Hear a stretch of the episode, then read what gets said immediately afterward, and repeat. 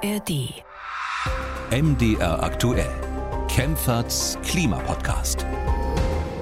Hallo und willkommen, ich bin Markus Schödel. In diesem Podcast sprechen wir über die Klimakrise. Und zwar mit der renommierten Klimaökonomin Professorin Claudia Kempfert. Sie arbeitet am Deutschen Institut für Wirtschaftsforschung und leitet dort die Abteilung Energie, Verkehr, Umwelt. Hallo, Frau Kempfert. Hallo, Herr Schödel.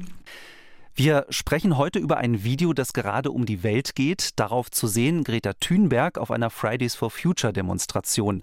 Ein Mann nimmt ihr das Mikro weg, weil er keine anti-israelischen Positionen auf einer Klimademo hören will. Einen Richtungsstreit gibt es in der Klimabewegung schon länger. Wird die Klimabewegung daran zerbrechen? Muss sich die deutsche Fridays for Future Gruppierung umbenennen? Darum geht es in dieser Folge. Dann, Frau Kempfert, äh, wollen Sie ein paar Worte verlieren zu Hubert Seipel, den Sie auch persönlich kennengelernt haben.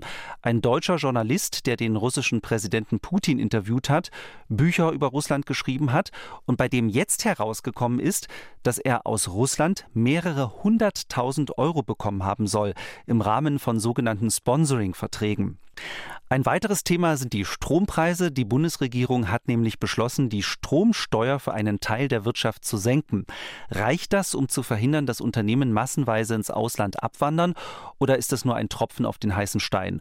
Und wir sprechen nochmal über das Konzept der Schwammstadt. Ein Hörer fragt sich nämlich, Warum wird das Regenwasser in den Städten nicht in Zisternen aufgefangen und dann genutzt, zum Beispiel für die Toilettenspülung oder für die Waschmaschine? Eine vollgepackte Sendung also. Bevor wir loslegen, noch der Hinweis, diesen Podcast bekommen Sie werbefrei in der App der ARD Audiothek und überall dort, wo es Podcasts gibt. Frau Kempfert, äh, lassen Sie uns als erstes über das Video sprechen, das gerade um die Welt geht. Ich glaube, das Video hat so ziemlich jeder gesehen, Sie wahrscheinlich auch, Frau Kempfert. Mhm. Ähm, Greta Thunberg ist auf einer Bühne bei einer Klimademonstration in Amsterdam vor Zehntausenden Zuhörern und äh, ja, während äh, Thunberg spricht, kommt ein älterer Demonstrant in grüner Jacke auf sie zu, nimmt ihr das Mikrofon weg und sagt den Satz, ich bin für eine Klimademonstration hierher gekommen und nicht für politische Ansichten. Und so hat sich das Ganze angehört. We have not been listening. The people in power have not been listening. I come here for a climate demonstration, not a political view.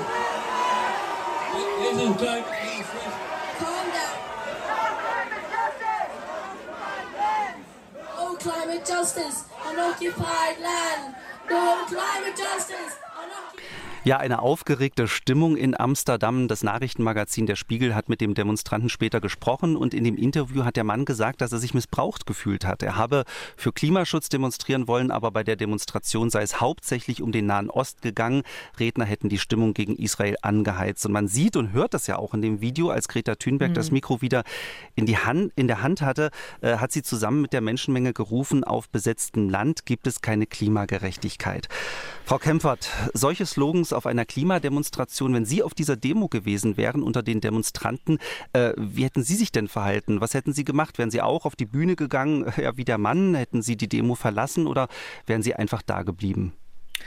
Naja, also mich hat das schon sehr bedrückt, äh, was da passiert ist. Es hat mich auch überrascht, auch wirklich äh, schockiert. Hier wird ja die Kritik, eigentlich soll es ja um, um Klimaschutz gehen oder insgesamt um die Einforderungen von, von Klimaschutzzielen. Das wird aber missbraucht. So ähnlich sehe ich es auch äh, für eben so eine Kundgebung äh, um sich da mit den Palästinensern zu solidarisieren. Und das hat er eben diesem Aktivisten da missfallen. Das wäre mir ähnlich gegangen. Jetzt wäre ich nicht auf die Bühne gegangen und hätte irgendwie da ein Hand, äh, Mikro aus der Hand genommen. Aber ich kann das verstehen, äh, was er gesagt hat, dass er eben für eine Demonstration dahin gekommen ist und nicht für politische Ansichten zum äh, Gaza-Konflikt sich das da anhören wollte. Also das wäre mir ähnlich gegangen. Also ich kenne ja Greta Thunberg, ich kenne sie auch als eine junge junge Frau, die wirklich sehr reflektiert ist, sehr schlau ist und eigentlich auch sehr differenziert. Äh, und das ist für mich schon auch ein, ein schockierender Moment. Also äh, das, was sie da macht, eigentlich soll es ja um Klimaschutz gehen oder Einforderungen von Klimaschutz, aber das rechtfertigt jetzt überhaupt nicht, dass sie da ähm, auch antisemitische Äußerungen macht oder auch Desinformationen verbreitet. Was ich da besonders schlimm finde. Eigentlich ist es ja eine Jugend- und Klimabewegung. Die müssen sich ja auch nicht zu jedem Thema positionieren. Ähm, hier hätte ich mir gewünscht, man würde einfach ähm, der, diesem ursprünglichen Ziel, dem sich weiter zu widmen. Also Follow the Science ist ja immer, oder Follow the Science ist immer der Slogan ja auch gewesen. Jetzt ist es eine Bühne für Desinformation. Das äh, finde ich eher schockierend, muss ich sagen. Greta Thunberg hat auf der ganzen Welt junge Menschen mobilisiert. Sie ist äh, für viele mhm. Menschen ja eine Ikone des Klimaschutzes. Ähm, demontiert sie sich gerade selbst? Der Präsident der deutsch-israelischen Gesellschaft, Volker Beck, hat das Ganze drastisch ausgedrückt. Äh, Thunberg als Klimaaktivistin gebe es nicht mehr. Ab jetzt sei sie hauptberuflich Israel-Hasserin. Ähm, ja, hat sich Thunberg selbst demontiert? Na, sie schadet der Klimaschutzbewegung, das muss man schon so deutlich sagen. Sie, sie schadet auch ihrer Reputation als Kämpferin gegen den äh, Klimawandel. Äh, sie nutzt äh, das richtige Anla Anliegen für den Klimaschutz, dafür ja auch einzutreten, jetzt eben für diese einseitige Position zum Israel-Palästinenser-Konflikt. Und das ist Wasser auf die Mühlen auch der Kritiker ähm, die ja auch eine Demontage Thunbergs herbeigesehnt haben. Äh, äh, Thunberg wird von Jugendlichen verehrt. Das macht mir schon Sorge, dass äh, das jetzt äh, so missbraucht wird. Sie hat ja jetzt ihre Rolle gewandelt. Sie ist ja jetzt nicht mal nur Klimaschützerin für eine globale Klimabewegung äh, oder Klimagerechtigkeit, was ja auch zusammenhängt. Eigentlich ist es ja auch eine globale Bewegung, äh, dass eben Klimaschutz ja auch ein globales Thema ist. Das Thema hat sie jetzt auch weitestgehend äh, verlas äh, verlassen. Also die Krisen, klar, greifen ineinander über, aber ich sehe hier auch eine Überforderung, vielleicht auch eine Überlastung äh, auch dieser Position, die äh, da auf äh, der jungen Frau liegt. Ähm, Thunberg hat die Täter nicht richtig benannt, hat auch die Gräueltaten der Hamas nicht verurteilt. Es geht da hier auch in eine Richtung antisemitischer Äußerungen. Insofern ähm, sehe ich das wirklich auch mit, äh, mit großer Sorge. Sie ähm, schadet der Klimabewegung und sie diskreditiert sich ja auch selbst, ja. Jetzt ist natürlich die Frage, ähm, wie sich die deutsche Fridays for Future Bewegung verhalten soll. Auf der Plattform X hat die Gruppe schon äh, geschrieben, dass sie gegen Antisemitismus sei und für den Schutz des jüdischen Lebens und dass äh, Greta Thunberg mit ihrer Position gerade viele Menschen verletze. Und ganz wichtig, die Prozesse mit der internationalen Fridays for Future Bewegung seien ausgesetzt. Dem Präsidenten mhm. des Zentralrats der Juden reicht das nicht. Er fordert, dass sich die deutsche Fridays for Future Bewegung umbenennen soll weil sie sich sonst äh, mit Thünberg gemein mache. Teilen Sie diese Auffassung? Muss sich die deutsche Fridays for Future Bewegung umbenennen oder ja, wie sollen sich die deutschen Klimaschützer jetzt verhalten? Ja, also sie verhalten sich richtig aus meiner Sicht im Moment, die deutschen äh, KlimaschützerInnen. Sie haben sich ja auch äh, deutlich davon abgegrenzt. Auch gestern habe ich das wieder gehört in der Tagesschau, äh, dass sie eben sagen, sie teilen diese Äußerungen nicht, sie distanzieren sich auch von diesen Positionen und sie erleben das auch als schmerzhaften Prozess, was da jetzt passiert ist. Ich wundere mich so ein bisschen auch über Greta Thunberg. Ich kenne sie. Ähm, sie ist eigentlich außerordentlich reflektiert, weitsichtig, sehr schlau. Ähm, und äh, dass sie sich da so verleiten lässt, ist aus meiner Sicht wirklich äh, verwunderlich, was da passiert.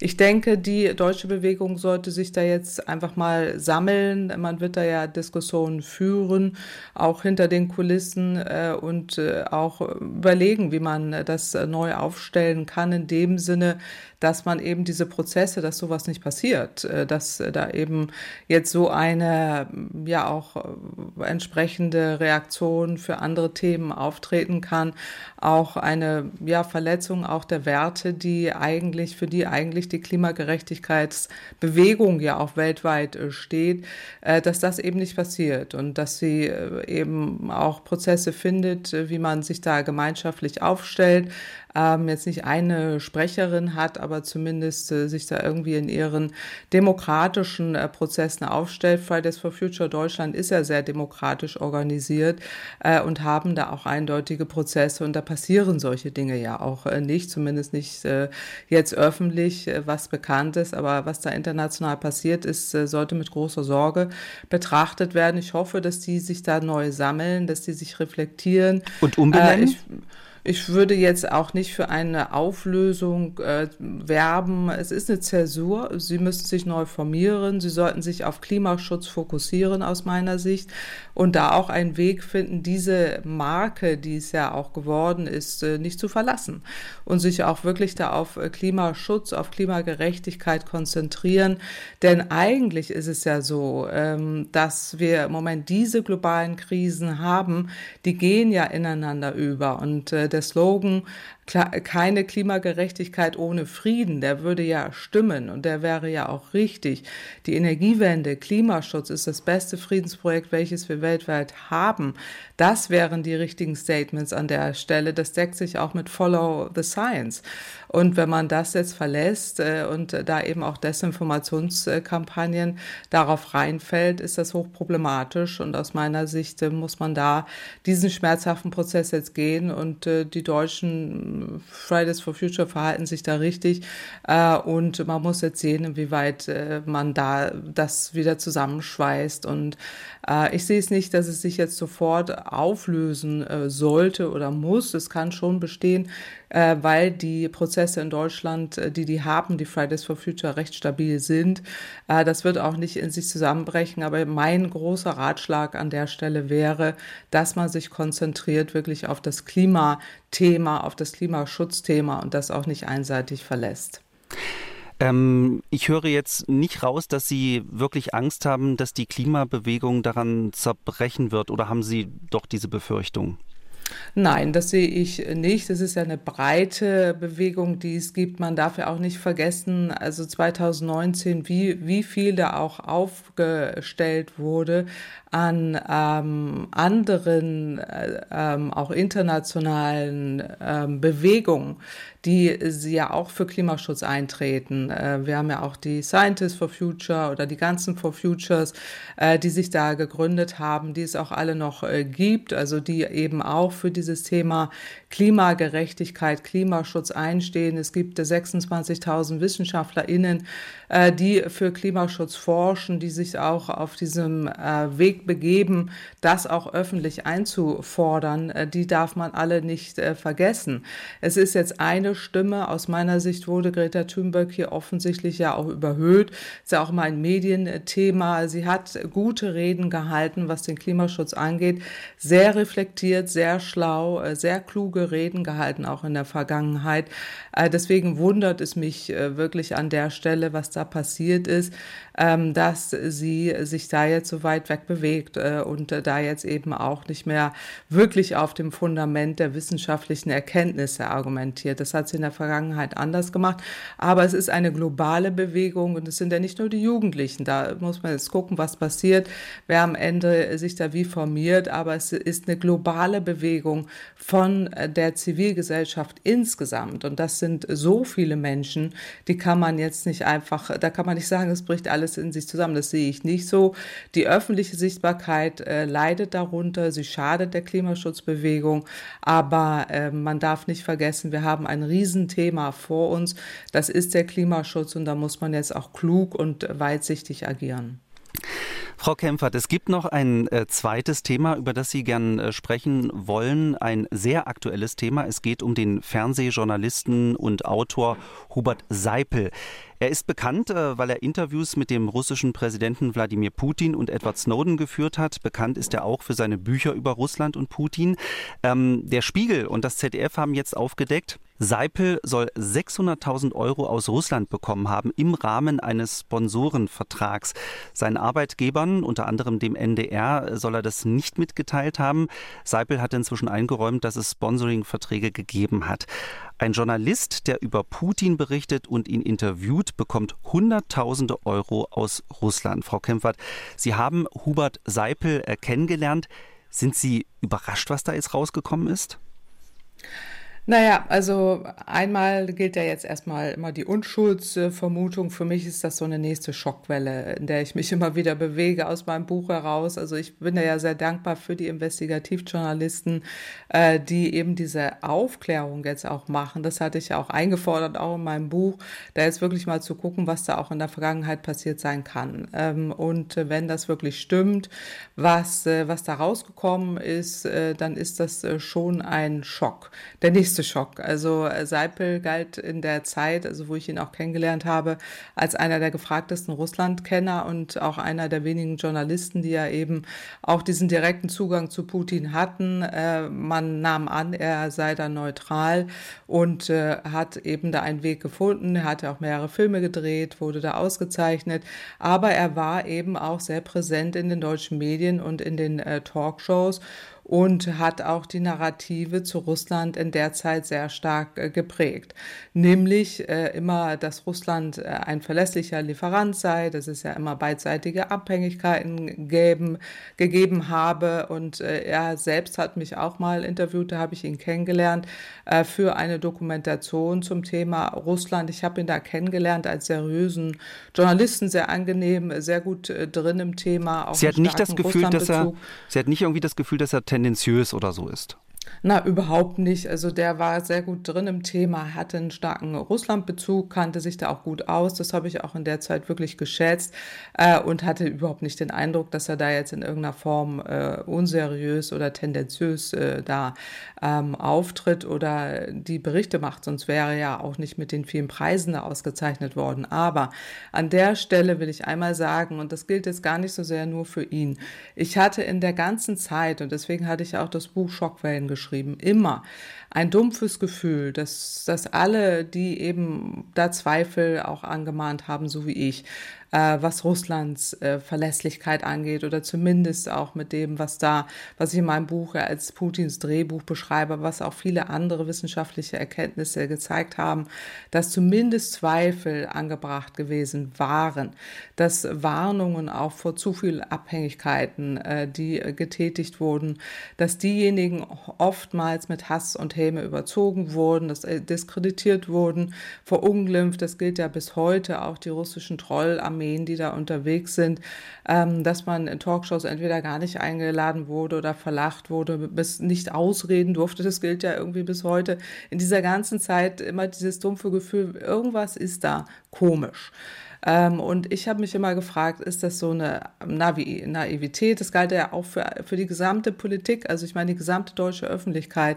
In den 15 Jahren, wo ich häufig versucht habe, zumindest mal leise Zweifel anzumahnen, ähm, dass ich mich immer gefragt habe, ist das jetzt wirklich grenzenlose Naivität? Man muss da schon ein bisschen äh, tiefer reingucken äh, oder steckt da mehr dahinter? Wurden, warum wurden auch die wissenschaftlichen Erkenntnisse in den Wind geschlagen?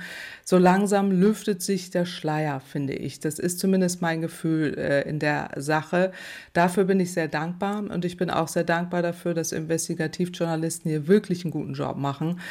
Also ich bin ja ein Riesenfan des deutschen Journalismus an der Stelle, der, den es da gibt, den wir haben. Das ist ein Riesenschatz. Es ist großartig, dass das passiert. Jetzt muss man gucken, ob das alles so stimmt, was da berichtet wird, aber zumindest wird, wird geforscht.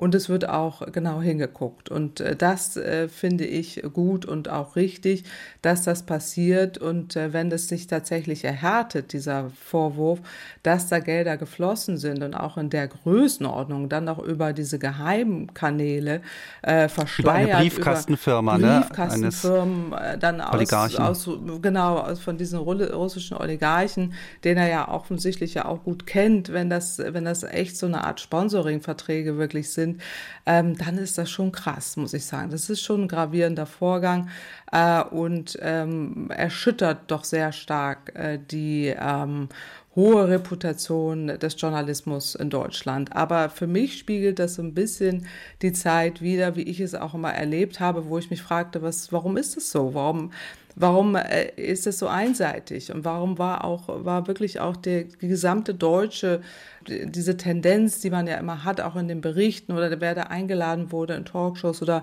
wer eben nicht eingeladen wurde, wo, wo man nicht ausreden durfte, wo man äh, Verlag diskreditiert wird, äh, äh, Schmähartikel und was es da alles gibt, wenn man ähm, leise Kritik angemahnt hat, wo sich immer bei mir so ein dumpfes Gefühl ergeben hat, da mag es vielleicht einen Zusammenhang äh, geben äh, und sich das so ein bisschen erhärtet. Äh, jetzt jenseits dessen, was da aktuell passiert. Ähm, das finde ich etwas für mich, wo ich denke, für mich schließt sich da so ein bisschen so ein Kreis und auch eine Erkenntnis, dass das eben doch so war, wie ich es damals als dumpfes Gefühl wahrgenommen habe. Und ähm, das ist schon ein gravierender Vorgang äh, und ist, man muss es auch so deutlich sagen. Und äh, der Journalismus an sich ist, ist hier in keinster Weise äh, diskreditiert, aber eben Einzelne schon. Und in der Zeit, äh, wo man eben dieses sehr positive Russlandbild hatte, aus der Politik heraus, äh, wir wissen ja auch die ganzen Verträge und was da alles geschlossen wurde, auch ohne ohne große Prüfung irgendwelche Gasspeicher auch an Russland gegeben wurden, auch seitens der Politik, aber auch die öffentliche Meinung eben sehr verklärt war äh, oder zumindest immer sehr in die Richtung äh, tendiert hat, dass das, ähm, dass das auch vielleicht sogar auch manchmal solche Dimensionen hatte. Und äh, diese, dieser Sumpf, äh, den, den gilt es trocken zu legen und den gilt es auch aufzuarbeiten.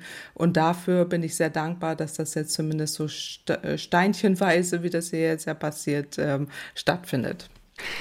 Das heißt, Sie glauben, äh, dass da in den nächsten Wochen und Monaten wahrscheinlich noch weitere solche Fälle herauskommen werden, vielleicht ja auch bis in die hohe Politik. Also so klang das jetzt zumindest. Nein, das will ich damit nicht gesagt haben wollen. Das, äh, das überinterpretieren Sie jetzt an der Stelle. Ich will nur sagen, das war's da schon jetzt. Also allein dieser Vorgang ist ja schon äh, gravierend, dass man das aufarbeitet. Es sind ja schon viele Dinge auch offen äh, gelegt worden, sei es jetzt diese Klimastiftungen äh, Mecklenburg-Vorpommern, äh, wo man ja auch auch sehr viele Erkenntnisse gewonnen hat. Äh, oder eben auch die Verträge, äh, warum russische Gasspeicher einfach äh, verkauft wurden. Auch seitens der Politik, dass irgendwie so ein Dreiseiter da ausgereicht hat von einem Wirtschaftsminister in Deutschland, wo sie bei jeder Windanlage 30.000 Ordner oder zumindest 300 Ordner abgeben müssen. das ist schon, das ist schon irgendwie in der Zeit alles ein wenig seltsam gelaufen. Das, das will ich damit gesagt haben. Nicht, dass da jetzt noch mehr, das weiß ja kein Mensch, ob da jetzt äh, noch mehr irgendwie auf irgendwelchen Listen stehen. Aber dass das da allein gefunden wurde, ist, ist ja schon äh, ein bemerkenswerter Vorgang. Dann äh, wechseln wir das Thema. Ähm, lassen Sie uns als nächstes über die Strompreise in Deutschland sprechen. Und äh, da möchte ich Ihnen als erstes eine Aussage von Hans-Jürgen Völz vorspielen. Der ist Chefvolkswirt beim Bundesverband Mittelständische Wirtschaft und der macht sich große Sorgen. Grund sind unter anderem die deutschen Strompreise. Er findet die Strompreise zu hoch und das hat offensichtlich Folgen. Dem ARD Wirtschaftsmagazin Plus Minus hat er Folgendes gesagt. Die Zahlen zeigen uns, dass äh, der Schritt der von vielen Mittelständlern gegangen wird, nämlich weg aus Deutschland hin ins Ausland, keine Einzelfälle sind. Ganz im Gegenteil. Es sind äh, immer mehr, die sich dazu entscheiden, den Weg zu gehen. Ähm, nur die wenigsten davon sind auch bereit, darauf öffentlich darüber zu sprechen, was äh, darin begründet liegt, dass sie natürlich auch Verunsicherungen bei ihren Kunden und Lieferanten vermeiden wollen. Frau Kempfert, Herr Völz äh, macht hier richtig Alarm. Ja, es geht ja auch um etwas, nämlich um Hunderttausende Jobs im produzierenden Gewerbe arbeiten in Deutschland acht Millionen Menschen. Sind diese Arbeitsplätze gefährdet? Gibt es im Moment so etwas wie eine Massenflucht von Unternehmen, die ins Ausland abwandern, ganz einfach, weil die Strompreise zu hoch sind? Nein, äh, die gibt es äh, nicht, aber diese Drohungen vor Verlagerung, die sind überhaupt nicht äh, neu. Also die kenne ich jetzt auch schon über, ja, ich kann auch sagen 15 Jahre. Ich habe auch mal alte Interviews mir nochmal angeguckt aus den Jahren 2007, 2008, 2012, 14 und 18. Immer die identischen Warnungen vor Verlagerung. Und damals ging es in erster Linie immer um die EEG-Umlage, die die Strompreise ja nach oben getrieben hat. Es war immer das identische Muster an Argumentation. Angeblich droht eine Deindustrialisierung, weil Strompreise hoch sind. Und diese jetzigen Warnungen halte ich für auch wieder einmal für total übertrieben, lobbygetrieben, interessengetrieben und teilweise faktenbefreit. Sicherlich muss man jetzt sagen, aktuell gibt es andere Länder, die eben sehr stark locken, insbesondere die USA mit den Inflation Reduction Act, wo äh, sie energieintensive Produktion auch aus Deutschland abwerben äh, könnten. Aber jetzt muss man mal in die Fakten gucken. Ähm, als Wissenschaftlerin am Deutschen Institut für Wirtschaftsforschung, die äh, Kollegin, äh, die sich da sehr intensiv auch äh, mit den Daten beschäftigt haben. Wir sind sehr dafür, das empirisch zu durchleuchten, äh, diese Aussagen und auch wirklich Daten sich anzuschauen, was tatsächlich Realität ist und was lobbygetriebene Aussage ist. Wir dürfen auch nicht äh, verwechseln. Strompreis ist nicht automatisch Stromkosten. Stromkosten hängen vom Verbrauch. Und äh, da muss man eben jetzt auch unterscheiden, wie hoch ist einseitig der Preis, aber wie hoch ist eben auch insgesamt der Verbrauch. Also zu den Fakten nochmal. Also erstens ist es so, dass ähm, häufig nicht der Strompreis entscheidend ist, sondern die Gaspreise. Und äh, da haben wir in der Vergangenheit jetzt auch aufgrund eben dieser Gaskrise ausgelöst durch Russland, die wir eben schon indirekt angesprochen haben, äh, dass man äh, da eben hohe Gaspreise hatte, die letztendlich die Energiekosten nach oben getrieben haben. Das heißt, die fossile Energie treibt im Moment äh, die Energiekosten nach oben. Ähm, der Stromverbrauch äh, liegt darunter. Also bei der, der Gas, die Gaskosten sind deutlich höher, der Strom, die Stromkosten sind deutlich niedriger. Dann ist es so, dass die Industrie häufig ihren Strom selber erzeugt und damit gar nicht abhängig ist von den Marktpreisen. 25 Prozent ihres Stroms äh, produziert die Industrie selbst mit Kraft-Wärme-Kopplung-Anlagen häufig auch stromintensive Industrien, die, ihre, die ihren Strom selber herstellen, ähm, dann ist es so, dass stromintensive Industrien eben aus der Vergangenheit heraus, weil sie schon immer so laut gewarnt haben, ähm, entlastet werden. Damals war es bei der EEG-Umlage, heute immer noch bei der Ökosteuer, beim Emissionshandel. Ähm, so, und das ist immer der Hintergrund eben dieser Warnung, dass man Entlastungen will, einseitig Entlastung äh, zu äh, Lasten aller anderen, die eben höhere Strompreise haben. Wenn man sich anschaut, ja, der Strompreis in Deutschland ist äh, hoch äh, für die für manche Unternehmen. Er ist in Deutschland nicht höher als in der Rest in dem Rest EU. Ähm, wenn man sich anschaut in der die Zahlen der internationalen Energieagentur, da zahlt die Industrie in Deutschland fast dreimal so viel pro Megawattstunde wie in den USA oder Kanada. In Deutschland liegt es etwa im Mittelfeld. Ähm, Dänemark ist deutlich teurer, Italien eben auch. Frankreich ist etwas äh, günstiger. So, man muss, muss ja da immer unterscheiden zwischen dem Privatverbrauch und dem Industrie äh, so, Strompreis. Ja, ne? Genau. Hm. Der, der, genau, also hier geht es um den Industriestrompreis, jetzt reden wir über energieintensive Industrien. So. Und dann ist aber auch nochmal zentral, wie hoch ist der Energiekostenanteil für eben diese Schwerindustrie oder energieintensiven äh, Industrien. Für einen Großteil der Industrie liegt der Energiekostenanteil unter fünf Prozent des Umsatzes. Das heißt, äh, wenn man sich anschaut, wer ist denn überhaupt äh, betroffen, und das haben Kolleginnen und Kollegen am Deutschen Institut für Wirtschaftsforschung im Rahmen eines jüngsten DIW-Wochenberichts sich angeschaut, die sind tief in die Zahlen eingestiegen und haben festgestellt, es sind eben sehr wenige Industriegruppen, die überhaupt nur einen hohen Anteil haben am Prozentsatz des Umsatzes. Darum geht es hier oder auch der Wertschöpfung, der Bruttowertschöpfung. So muss man es messen und nicht der Strompreis allein ist hier entscheidend, sondern der, die Stromkosten insgesamt. Das sind wenige äh, wenige Branchen, die überhaupt nur betroffen sind. Das betrifft Metalle, Chemie und Papier, äh, die einen sehr geringen Anteil ha haben an der volkswirtschaftlichen Wertschöpfung. Das heißt, wir reden hier über einen sehr, sehr kleinen Anteil von, von Unternehmen, sehr ausgewählte Branchen, äh, die eben überhaupt nur über diese fünf Prozent äh, des Energiekostenanteils des Umsatzes kommen. Äh, und dann betrifft es nur sehr ausgewählte Teilbranchen, die in die diesen Segmenten drin sind, insbesondere Industriegase, die Produktion von Aluminium, bestimmte Grundstoffe und Chemikalien Chemikalien oder Zement oder Blei, Zink und Zinnproduktion und dann noch so ein bisschen Roheisen und Stahl und so weiter, Düngemittel, ähm, wo man sieht, die eben auch äh, tatsächlich betroffen sind. Um diese, um diese ähm, Industrien geht es überhaupt, um diese wenigen Unternehmen gibt es überhaupt. Und äh, der, der dritte wesentliche Punkt ist hier aber auch, dass äh, die Gründe für mögliche Verlagerungen nicht die Stromkosten sind. Das sind äh, viele andere Gründe, wie zum Beispiel im Markt präsent zu sein, wie zum Beispiel Subventionen, wie jetzt auch in den USA, äh, in den anderen Märkten, wo niedrige Lohnkosten, stabiles politisches Umfeld, also das ist auch nochmal ein wichtiger Faktor, wenn man hier über Verlagerungen redet. Aber die Studienlage ist hier relativ äh, dünn. Äh, abschließend will ich noch sagen, also die Stärke des Wirtschaftsstandorts Deutschland basierte nie auf niedrigen Energiekosten, sondern auf hoher Energieeffizienz und Innovation und Know-how. Also das ist der zentrale Punkt und das ist auch ein großer Asset, den Deutschland, die deutsche Industrie hat. Also äh, wenn man jetzt diese Strompreis Deckelung oder mit diesem Strompreispaket. Wenn man das, äh, wenn man das jetzt eben anguckt, äh, wir brauchen ja eine Transformation hin zu eben dieser Energieeffizienz äh, und da brauchen wir andere, andere Anreize. Aber diese, diese Warnungen, ich sage jetzt mal Lobbygeschrei vor möglichen Abwanderungen, das, das kennen wir doch ähm, zur Genüge und hat bestimmte Interessen, die hier erfüllt werden sollen, dem man so aber nicht nachgeben muss. Aber Frau Kämpfer, das klingt jetzt alles natürlich sehr nach Sonnenschein, ähm, aber ich möchte mal aus dem sogenannten Energiewendebarometer 2023 zitieren. Das ist eine IHK-Umfrage, bei der über 3500 Unternehmen mitgemacht haben.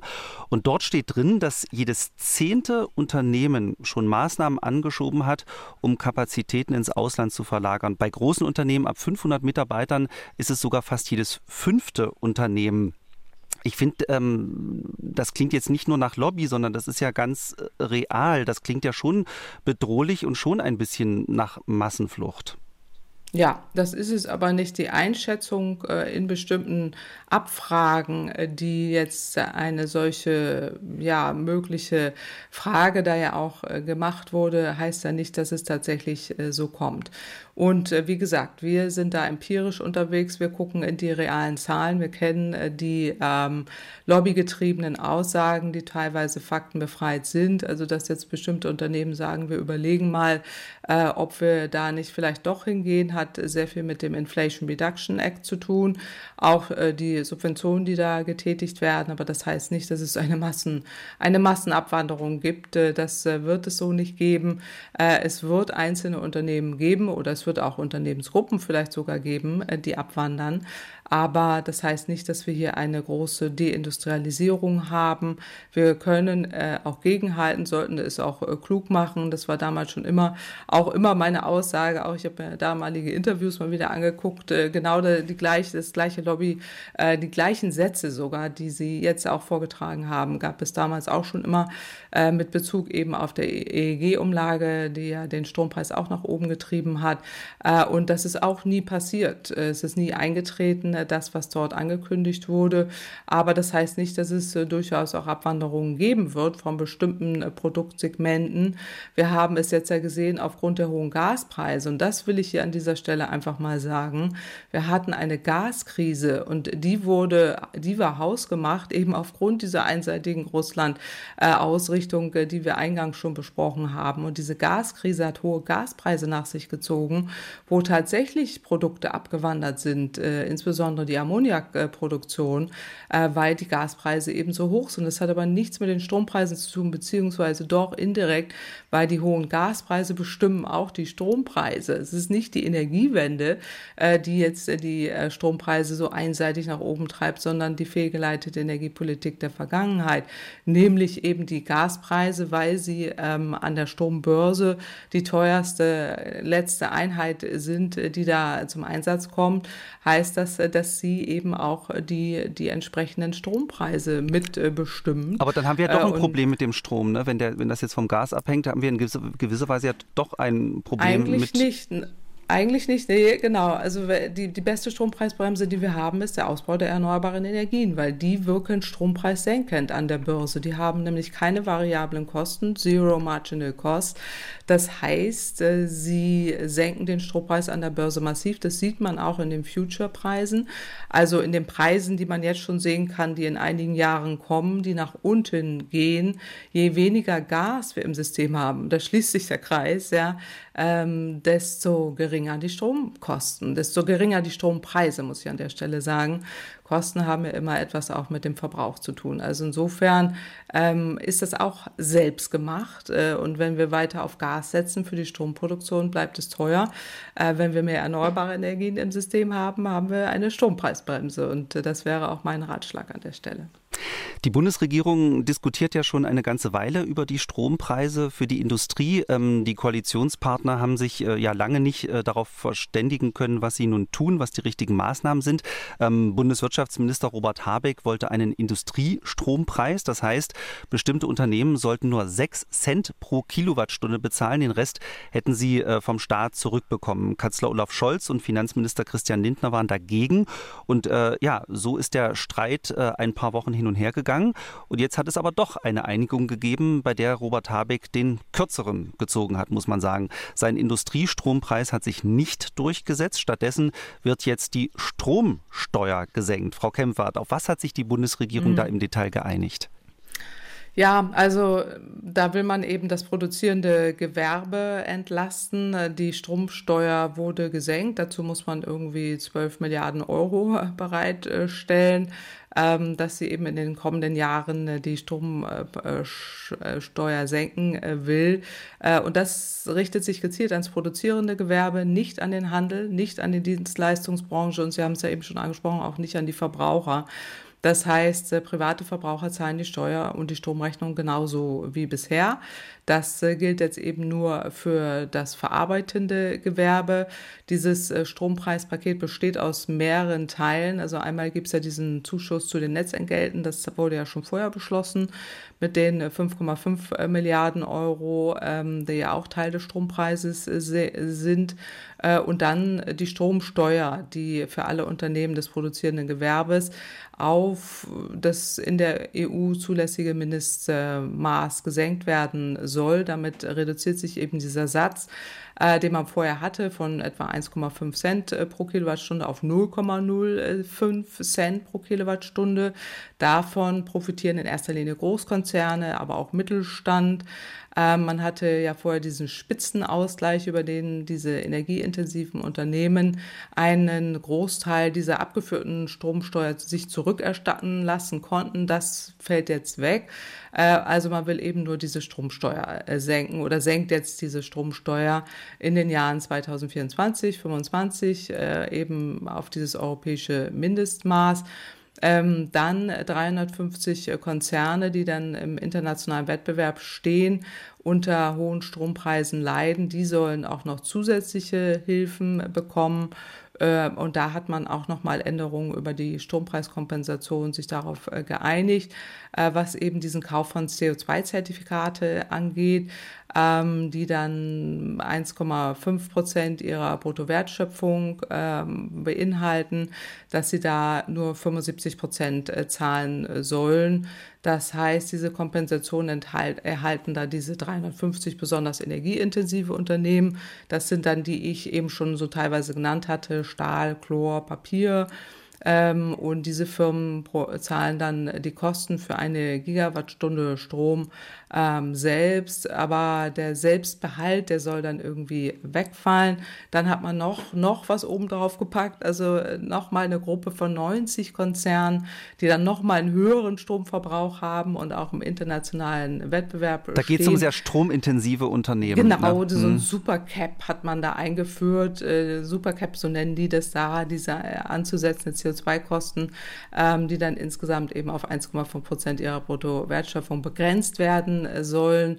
Da hat man eben diesen Sockelbetrag äh, vom 5 Prozent des Zertifikatepreises, ziemlich, kompliziert, da der für die Berechnung äh, für diese Beihilfe zugrunde lag, äh, mindestens 5 Euro pro Tonne CO2 betragen soll. Und dieser Sockelbetrag, der soll jetzt eben wegfallen. Das gab es vorher. Das hat, deswegen entlastet man da Firmen auch nochmal mit 1,1 Milliarden Euro, glaube ich. Und die eben diese energieintensiven Unternehmen, die diese Strompreiskompensation erhalten, die sollen in So etwa dann jetzt tatsächlich 6 Cent pro Kilowattstunde zahlen. Das war ja eben dieser Betrag, den der äh, Wirtschaftsminister Robert Habeck äh, da in seinem ursprünglichen Konzept auch äh, vorgeschlagen hatte. Äh, und unter Umständen könnte der Preis sogar noch darunter liegen, äh, hieß es ja, wenn dieser Supercap äh, da, da greift. Also man hofft da eben, dass man da weniger Stress mit dem EU-Beihilferecht bekommt, weil das wird ja erlaubt, diese, diese Stromsteuersenkung seitens der EU. Das sind sehr viele, für viele Menschen mhm. abstrakte Zahlen. Ähm, wenn wir das jetzt mal auf die Stromsteuer beziehen, die äh, jetzt für viele Unternehmen auf 0,05 Cent pro Kilowattstunde gesenkt wird, ähm, haben Sie mal ein Beispiel aus der Praxis, äh, was, was das bei einem Unternehmen ausmacht, um mal so eine Ahnung da, be zu bekommen, äh, wie groß die Entlastung tatsächlich ist? Also das weiß man äh, so nicht. Da gibt es jetzt auch wenig äh, Beispielrechnungen. Ich hatte ja eben schon gesagt, Strompreis ist nicht gleich Stromkosten. Also es hängt immer sehr stark äh, von dem Verbrauch ab. Äh, und äh, so ein energieintensives Unternehmen hat ja hohe Verbräuche, aber produziert eben auch häufig äh, selber. Also insofern kann man da jetzt keine genaue Zahl nennen. Ich finde an der Stelle immer wichtig, dass man, dass man wirklich nochmal deutlich macht, hier geht es auch darum, dass der Stromverbrauch runter muss und dass es eben sehr, sehr wenige Segmente sind, die überhaupt hier nur betroffen sind. Die können von erneuerbaren Energien mehr profitieren als jetzt von einer solchen Stromsteuersenkung. Ich sehe diese ja sowieso eher kritisch, weil. Das ich, hätte ich nämlich Sie jetzt noch genau, gefragt, ja. was Sie eigentlich mhm. so generell von diesen Plänen halten. Ähm, ob, ob, ob Sie das gut finden oder ob Sie das eher schlecht finden. Naja, ich hatte ja eben schon gesagt, die beste Strompreisbremse ist immer der schnellere Ausbau der erneuerbaren Energien. Ähm, ich hätte mir gewünscht, dass man eher so Sondergenehmigungen für selbst erzeugte Erneuerbare oder emissionsfreie Energien äh, sowas äh, machen äh, sollte. Ich finde, dass diese beschlossenen Maßnahmen die äh, Anreize untergraben, den Energieverbrauch und die Emissionen wirklich zu senken. Die Unternehmen, denen sollte man besser helfen und diese, man sollte sie daran unterstützen, dass sie wirklich auf energieeffiziente Produkte Produktionsverfahren ähm, umsteigen, dass erneuerbare Energien ausgebaut äh, werden und ähm, der, das ist doch wirklich fraglich, ob die Steuer weitergegeben wird. Im schlimmsten Fall ist es so, dass dann eher noch die Margen der Stromkonzerne noch weiter steigen. Gestern Abend kam die Meldung rein, RWE hat äh, einen riesen Gewinn eingefahren, ein Unternehmen äh, in diesem Quartal. Also die Stromkonzerne, der, denen geht's bombig irgendwie und äh, die profitieren natürlich jetzt noch weiter. Äh, und da wäre das schlimmste Szenario, dass die Stromsteuer überhaupt nicht weitergegeben wird. Am Ende zahlen die dann doch äh, wieder so hoch, äh, so hohe Preise. Und, äh, Aber Frau Kempfer, das ist ja ein Riesenvorwurf. Also ich meine, das ist ja Wahnsinn, äh, wenn das so kommt. Also ich meine, der Staat senkt die Stromsteuer. Äh, voraussichtlich gehen ihm allein im kommenden Jahr über 2,7 Milliarden Euro durch die Lappen. Und also statt den Preisvorteil an die Unternehmen weiterzugeben, wenn ich Sie richtig verstanden habe, kann es passieren, dass die Stromkonzerne das eingesparte Geld lieber behalten. Also der Staat lässt sich mal wieder, das muss man jetzt mal so ganz klar sagen, äh, verarschen. Das haben wir ja schon beim Tankrabatt äh, gesehen. Ähm, ah, das ist doch im Prinzip unverantwortlich, äh, wie die Bundesregierung dann hier mit dem Steuergeld umgeht. Ähm, ja, oder wie würden Sie das formulieren? Naja, also es ist eher ein Appell, dass diese Stromsteuer wirklich weitergegeben wird und dass man auch darauf achtet, dass das äh, passiert. Es muss ja nicht so sein, aber ich warne davor, wir wissen es auch von der Mehrwertsteuer manchmal, äh, dass eben preissenkende Faktoren nicht eins zu eins weitergegeben äh, werden, sondern eher noch die Margen noch weiter ausgeschöpft werden. Das ist ja jetzt, wir wissen es nicht, ob so passiert, aber es ist zumindest ein Szenario, was, was möglich wäre und dass diese Mitnahmeeffekte, die muss man schon auch adressieren adressieren. Also insofern, man kann jetzt nicht davon ausgehen, automatisch wird der Strom jetzt äh, für die für dieses verarbeitende Gewerbe ähm, so so viel äh, billiger. Man darf auch nicht vergessen, es ist zu Lasten aller anderen, weil Bäckereien, andere und so weiter, auch wir alle müssen das mitbezahlen, dass eben diese wenigen stromintensiven Unternehmen einen großen Lobbyeinfluss äh, haben. Und äh, das ist schon auch ungerecht. Und deswegen wären mir immer Wege lieber. Und hier geht es um große Mengen Mengen. Die Stromsteuer ist da ja jetzt ja nur eine. Aber wir haben ja eben schon aufgezählt, äh, wie viel Entlastung und wie viel Beträge da auch gezahlt werden müssen. Äh, insgesamt, wenn man schon so viel Geld in die Hand nimmt, wirklich die Unternehmen dann auch zu unterstützen darin, dass sie ähm, endlich den Wandel hin zur Modernisierung und Klimaneutralität äh, voranbringen, weil schlimmsten Fall ist es jetzt so, dass die Stromsteuersenkung auch in Bezug auf Klimaschutz eine schlechte Bilanz hat, wenn dann eben das Energiesparen Energiesparen nicht mehr vorangebracht wird oder der Umstieg nicht äh, da ist und äh, wenn auch eben die erneuerbaren Energien nicht schnell genug ausgebaut werden oder auch diese, diese Eigenstromherstellung mit erneuerbaren Energien, dass man die Unternehmen darin ähm, unterstützt, dass das passiert äh, und das, das wäre, wäre nicht gut, wenn das so wäre. Frau Kempfert, ähm, dann lassen Sie uns noch auf das zweite große Energiethema eingehen. Bundeswirtschaftsminister Robert Habeck hat die Pläne für ein deutsches Wasserstoffnetz vorgestellt. Wir wissen, Wasserstoff soll bei der Energiewende eine wichtige Rolle spielen. Verwendet äh, werden soll vor allem grüner Wasserstoff, hergestellt mit Sonn- und Windenergie. Und der soll überall dort eingesetzt werden, wo Erdöl, Gas oder Kohle nicht durch erneuerbaren Strom ersetzt werden kann. Also bei der Stahlproduktion zum Beispiel oder im Schiffs- oder im Flugverkehr. Habeck hat die ersten Fakten zum Wasserstoffnetz bekannt gegeben. Es soll 9700 Kilometer lang werden und dafür sorgen, dass eben der Wasserstoff zu den Häfen oder der Industrie transportiert wird. Bis 2032 soll es fertig sein. Frau Kempfert, bei den Plänen für die LNG-Terminals haben Sie auch hier im Podcast kritisiert, dass die Pläne völlig überdimensioniert sind. Ähm, ist das hier beim Wasserstoff Netz ähnlich oder brauchen wir wirklich so ein großes Wasserstoffnetz? Weil Habeck hat ja selbst eingeräumt, äh, dass es für den Wasserstoff am Anfang kaum Abnehmer geben wird. Hm.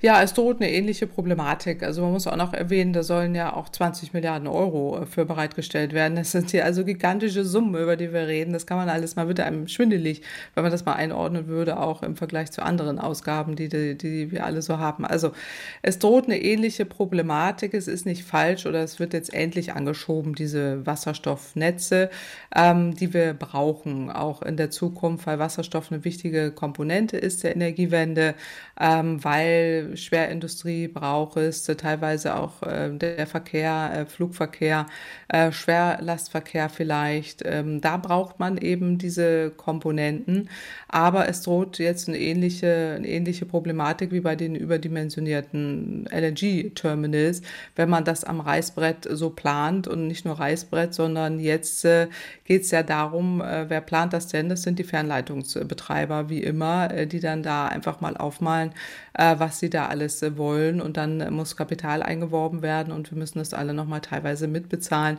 über unsere Strompreise. Jetzt sind wir wieder beim Strompreis, weil das erhöht die Netzentgelte gigantisch.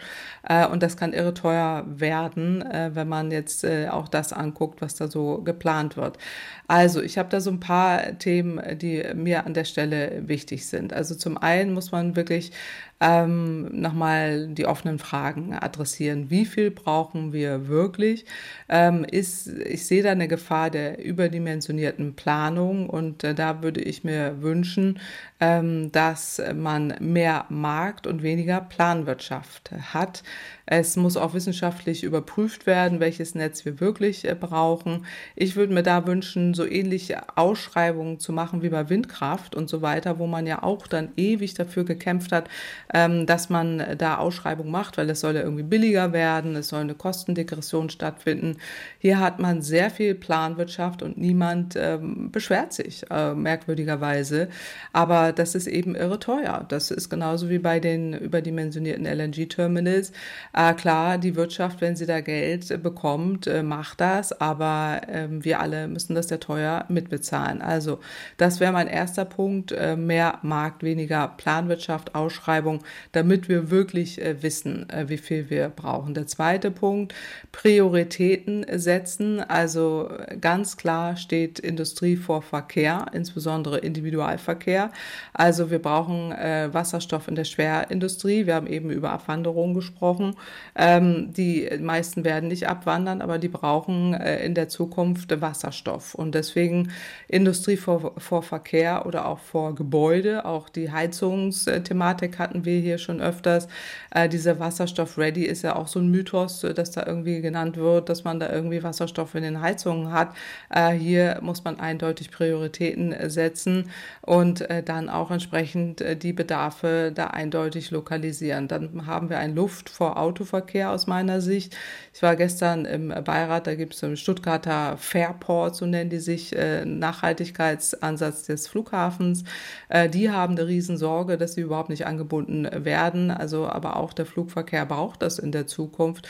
Ähm, Schwerlast, Schwerindustrie äh, und Flugverkehr eher noch, Schwerlast eben auch teilweise. Ähm, da muss man jetzt wirklich Prioritäten setzen und danach die Bedarfe auch ausschreiben. Äh, der dritte Punkt, der mir wichtig ist, es muss um grünen Wasserstoff äh, gehen. Wir haben dazu ja auch ein Sondergutachten im äh, Sachverständigenrat des äh, Umwelt, äh, Umweltrats gemacht, wo wir festgestellt haben, nur grüner Wasserstoff ist wirklich emissionsfrei. Alle anderen Formen oder Farben, muss man ja sagen, des Wasserstoffs, also jetzt aus ähm, zum Beispiel äh, Erdgas hergestellt oder, oder Atomenergie und so weiter. Erdgas äh, produziert mehr Emissionen, bei Atomenergie sind es wieder Umweltgefahren, äh, sind, ist nicht wirklich zu empfehlen. Das heißt, hier muss es um grünen Wasserstoff äh, gehen. Und ähm, Wasserstoff, das ist der vierte Punkt, hat andere Eigenschaften als fossiles Erdgas. Kann Material angreifen. Sie haben ja auch eben gesagt, es soll das Gasnetz dafür eingesetzt werden. Welches Gasnetz ist denn dafür wirklich geeignet? Man muss hier eine Materialprüfung äh, machen. Ähm, dazu läuft der Forschung auch. Ich konnte auch kürzlich in Oldenburg äh, beim DLF, ähm, Deutsches Luft- und Fort äh, ähm, Raumfahrtzentrum, äh, so ein Testzentrum besuchen. Die testen die Materialeigenschaften von Gasmohren äh, in Bezug auf Wasserstoff. Und das ist überhaupt nicht ausgemacht, dass jedes Gasnetz das überhaupt äh, verträgt. Dann machen wir ähm, mit dem großen Thema Energie an dieser Stelle Schluss und äh, kommen gleich äh, zu den Fragen der Hörerinnen und Hörer. Vorher möchte ich aber noch kurz eine Empfehlung abgeben für einen Podcast, den Kollegen mit ganz viel Herzblut produziert haben. Die Faschojägerin, der Fall Lina E. und seine Folgen. Den Podcast habe ich hier schon mal vorgestellt. Jetzt ist aber der sechste Teil und damit auch der letzte Teil veröffentlicht worden und der ist wirklich nochmal richtig spannend geworden. In dem Podcast geht es um die Studentin Lina E., eine Linksextremistin, die im Mai verurteilt wurde und bundesweit in den Schlagzeilen gelandet ist. Und jetzt im letzten Teil beschäftigen sich die Autoren unter anderem mit den Demonstrationen, die es nach diesem Urteil gegeben hat. In Leipzig haben sich gefährliche Szenen abgespielt. Da sind am sogenannten Tag X Steine und Flaschen geflogen. 1000 Demonstranten wurden eingekesselt. Ähm, die Autoren haben die Szenen damals vor Ort beobachtet und auch mit Augenzeugen gesprochen und stellen in der Folge viele wichtige Fragen. Welche Rolle spielt Gewalt in der linken Szene? Hat die Gewalt eine neue Qualität? Und wie konsequent verfolgt der Staat Linksextremismus und Rechtsextremismus? Journalismus. Ich kann die Folge und äh, den gesamten Podcast vom MDR wirklich empfehlen, auch wegen der vielen interessanten Gesprächspartner. Die Faschojägerin äh, kann man hören in der ARD Audiothek und überall dort, wo es Podcasts gibt, natürlich kostenlos und werbefrei. Und ich habe schon vier Folgen gehört und freue mich jetzt oh, auf die letzte. Ich bin schon sehr, ja, ich bin, äh, bin da jetzt schon äh, addicted, kann man ja neudeutsch äh, sagen. Also ich habe die ersten vier Folgen äh, gehört und das ist super spannend äh, und freue mich jetzt. Also die fünfte habe ich, wusste ich noch gar nicht, dass auch schon draußen ist. Und die sechste, die höre ich mir jetzt auch sehr gerne an. Das ist wirklich sehr spannend gemacht. Sehr schön, äh, weil mir ging es auch so. Ähm, Oder? Ja, ja, ist wirklich gut gemacht. Ja. Vor allem die, die Gesprächspartner. In der letzten Folge kommt jetzt auch der sächsische Innenminister Armin Schuster zu Wort. Ähm, und was der sagt, ist wirklich sehr interessant. Also man sollte auf jeden Fall reinhören. Ich will nicht zu viel verraten. Mhm. Ähm, jetzt, liebe Hörerinnen und Hörer, sind Sie dran. Ähm, Sie wissen, in unserem Podcast haben Sie immer die Möglichkeit, der renommierten Professorin Claudia Kempfert Ihre Frage zu stellen. Am besten, äh, Sie schicken uns eine E-Mail Die Adresse lautet klimapodcast.mdraktuell.de. Das ist äh, der beste und der einfachste Weg. Oder Sie sprechen uns auf die Mailbox, hier die Nummer 0840 40 008. Und diesmal kommt die Frage von Rainer Böhle aus dem Kreis Borken. Und äh, der hat sich mit Regenwasser und Zisternen beschäftigt, also unterirdischen Wasserbehältern. Und hier kommt seine Frage. Hallo, Frau Kempfert. Das Thema Schwammstadt interessiert mich sehr. Mich wundert dabei, dass bisher sehr wenig über das Thema Auffangen von Regenwasser in Zisternen gesprochen wird. Dieses Wasser kann aus eigener Erfahrung problemlos, sofern es gefiltert wird, für die Toilettenspülung und auch für die Waschmaschine verwendet werden. Meine Frage, warum wird dies bisher in Neubauten oder auch bei Kernsanierungen kaum praktiziert? Ja, in der Mail, die uns Herr Böhle geschickt hat, hat er auch erklärt, dass er selbst eine Zisterne hat und dadurch pro Person und mhm. Monat 1000 Liter Wasser einspart, was ja schon eine ganze Menge wow. ist. Ja. ja. Und, äh, und er meint auch, dass es gar nicht so aufwendig ist, äh, für so eine Zisterne zusätzlich Rohre zu verlegen. Also Frau Kempfert, mhm. warum spielen Zisternen bei Neubauten oder Kernsanierung bisher kaum eine Rolle? Gerade in den Städten, ja, sieht man sowas gar nicht. Oder ich habe es mhm. zumindest noch nie gesehen. Ja, also es wird, wird schon auch genutzt, aber erstmal danke an Herrn Böhle, dass er das Thema hier auch adressiert. Ähm, also weil wir auch das Thema Schwammstadt schon öfters hatten oder zumindest äh, einmal. Ähm, also es wird teilweise schon genutzt, aber eben nicht so, äh, wie man das sich flächendeckend vielleicht wünschen könnte. Also ich bin da ganz bei Herrn Böhle, würde ihn da auch unterstützen darin, alles das, was kostenlos vom Himmel fällt, das sollte man nutzbar machen. Also da bin ich äh, immer dabei. Ähm, auch eine Art von erneuerbarer Energie äh, oder zumindest indirekt, die man da nutzen kann. Das ist äh, sinnvoll, gerade beim äh, Neubau, ähm, wenn man es nachträglich macht oder sich nachträglich jetzt auch so eine Zisterne einbaut, muss man da immer auf den Kosten-Nutzen-Vergleich äh, gucken. Aber grundsätzlich sind äh, Zisternen äh, da sinnvoll und dass man sie auch nutzen sollte. Es gibt eben ähm, diese Regenwassernutzung, die ja auch so eine sinnvolle Sache ist für, für die Waschmaschine, es wurde ja schon genannt, Toilettenspülung, gar Gartenbewässerung äh, spielt dann ja auch nochmal äh, eine Rolle, die, das, das Regenwasser da aufzufangen auch, ähm, was man gucken, äh, Rohre verlegen, das hatte Herr Böhme eben schon gesagt, ähm, dass man da ein äh, komplett getrenntes Leitungssystem errichten lassen muss. Das ist vielleicht dann auch immer häufig so ein Grund, äh, wo, warum man das jetzt nicht äh, macht oder warum das eher, wo, warum da zurückgeschreckt wird.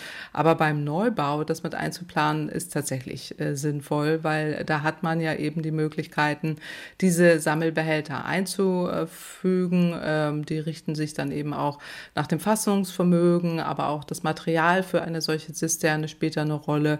Ähm, also diese Größen sind da etwa 4.000 bis 13.000 Liter, die man äh, sich da einbauen äh, kann.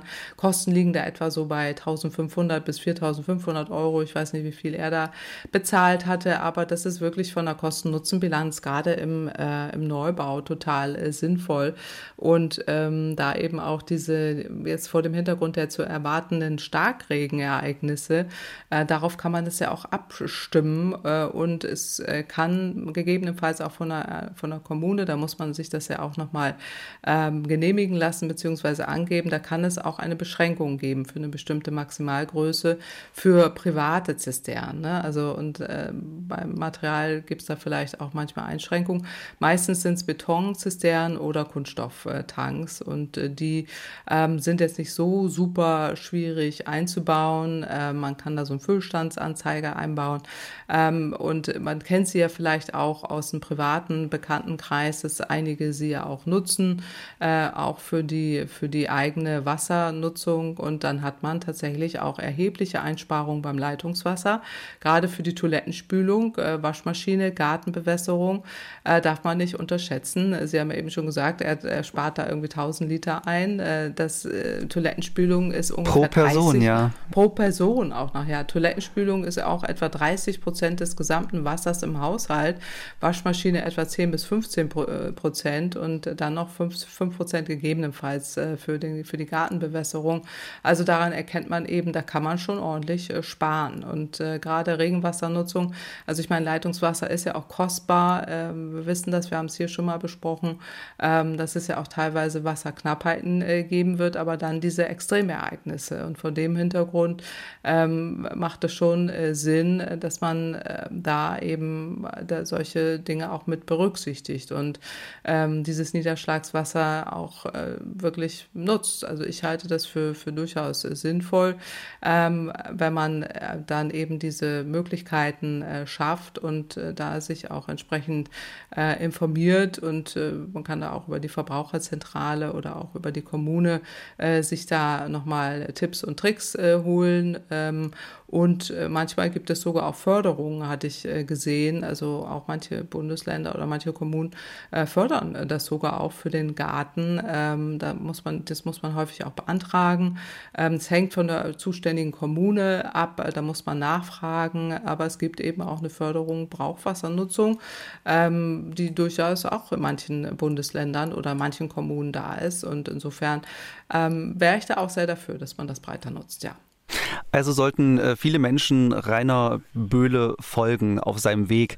Ähm, ja, wir sind am Ende dieser Podcast-Folge. Noch ein Hinweis: Der MDR bietet, wenn es um Klimathemen geht, nicht nur diesen Klimapodcast an, sondern es gibt auch Klimainfos zum Lesen. Der MDR schickt jeden Freitag ein Newsletter raus, das MDR Klima-Update. Wer Interesse hat, registrieren können Sie sich auf der Seite von MDR Wissen.